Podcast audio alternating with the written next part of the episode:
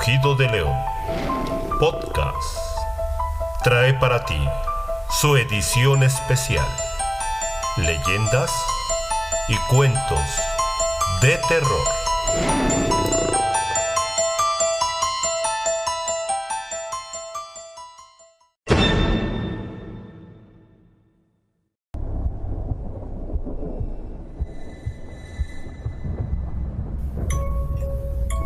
Buenas noches, oyentes. Mi nombre es Esteban y hoy les contaré la leyenda de la mulata. Antes de empezar, dejaré en claro que se desarrolló durante la época de la Inquisición y el Santo Oficio en la Plaza de Córdoba, en Veracruz. En 1618 vivía una bella mujer llamada Soledad, de origen y domicilio que todos desconocían. Su belleza era tal que todos los hombres se sentían atraídos hacia ella. En sus venas corría sangre negra española. Dicen que era muy buena en las artes de la medicina. Podía conjurar tormentas y predecía eclipses y temblores. Las pestes y enfermedades, ella las curaba con solo hierbas. Así pues, existía gente crédula y supersticiosa que afirmaba que la mulata tenía pacto con el mismísimo diablo y que por lo mismo podía estar en dos lugares al mismo tiempo. La Santa Inquisición no tardó en apresarla y enviarla al presidio de San Juan de Ulúa, acusándola de ser una bruja y aplicándole un terrible castigo que era la muerte. Un día le solicitó al carcelero que consiguiera un pequeño pedazo de carbón, y fue así que la mulata empezó a dibujar entre los oscuros muros un barco. Dando un gran brinco, subió al gran barco que había dibujado, y al día siguiente, en la celda del calabozo, se encontró al carcelero con la razón perdida. Unos dicen que lo encontró muerto. Desde entonces, nadie volvió a ver a la mulata en Veracruz, pero siempre estará presente entre las paredes de San Juan de Ulúa, causando terror a todos los visitantes. Buenas noches.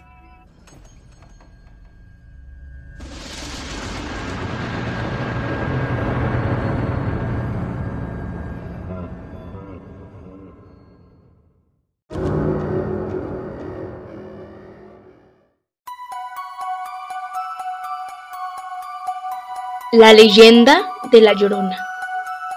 Se cuenta que la Llorona es una mujer que deambula por las calles de la Ciudad de México en busca de sus hijos y a los que ella misma asesinó, enloquecida, durante una noche. Dicen que aparece en lugares por donde alguna vez pasó un río. También se dice que es una mujer muy bella, vestida de blanco. Otros mencionan que solo se alcanza a ver su silueta, que flota. En lo único que coinciden es que siempre que se deja ver, se escucha un largo y aterrador grito. ¡Ay! ¡Mis hijos! Se cuenta que una mujer de origen indígena era amante de un caballero español. Cuando ella le pidió formalizar la relación, él se negó, porque pertenecía a la alta sociedad. Este hecho desató la tragedia por la que su alma deambularía en pena. Cuentan que esa noche la mujer despertó a sus pequeños hijos, un niño y una niña.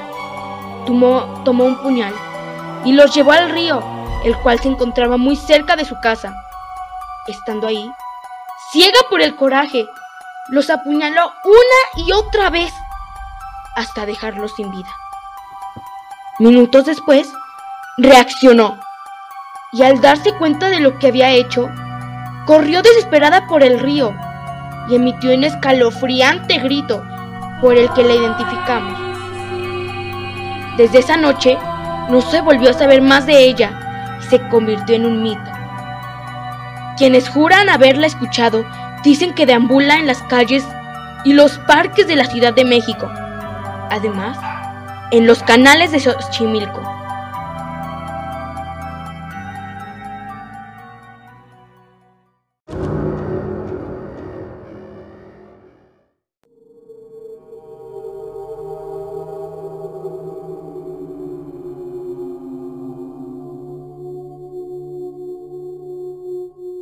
Los novios de Cuesta Blanca. Las personas viajaban de diferentes lugares al Hotel Rosarito, lugar para festejar los mejores eventos. Un día muy particular se celebró la boda de Camilo y Victoria, una pareja muy enamorada, que habían decidido unir sus almas para toda la vida. Partieron entre risas y abrazos. De pronto comenzó a llover con densas gotas de agua y viento. El padre de la novia les había obsequiado un viaje a Europa para su luna de miel. Ellos debían viajar a Los Ángeles para tomar su vuelo. En el camino tenían que pasar un lugar conocido como la Cuesta Blanca. Ese lugar tiene fama de ser muy peligroso, ya que es ahí donde los automóviles con frecuencia exceden la velocidad y son víctimas de accidentes terribles. En la actualidad hay luces y casas, pero en aquel entonces era un lugar oscuro y solitario.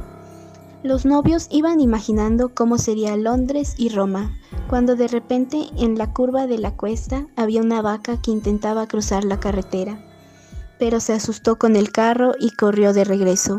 Camilo perdió el control del automóvil y cayó en un desfiladero.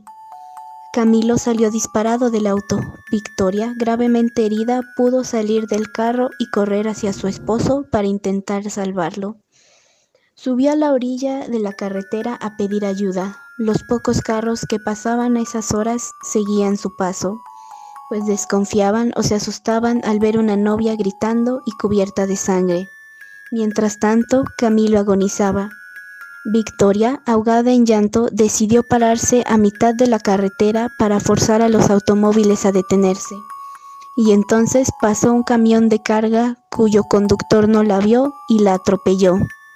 Al otro día el conductor no soportó la culpa y se entregó a las autoridades. Estas acudieron al lugar de los hechos, encontrando el carro destrozado y a Victoria y Camilo muertos uno junto al otro.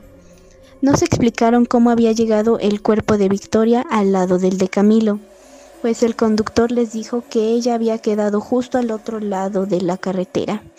La leyenda cuenta que hasta hoy en día Victoria se aparece en la cuesta pidiendo ayuda a los conductores que pasan por ahí y su vestido es de blanco radiante que logra escandilarlos.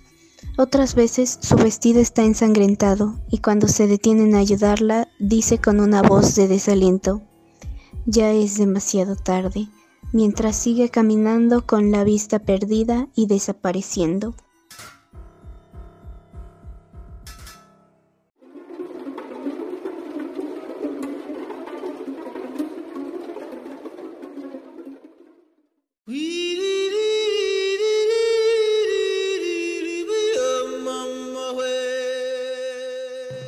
Es momento que el león descanse, pero pronto regresará.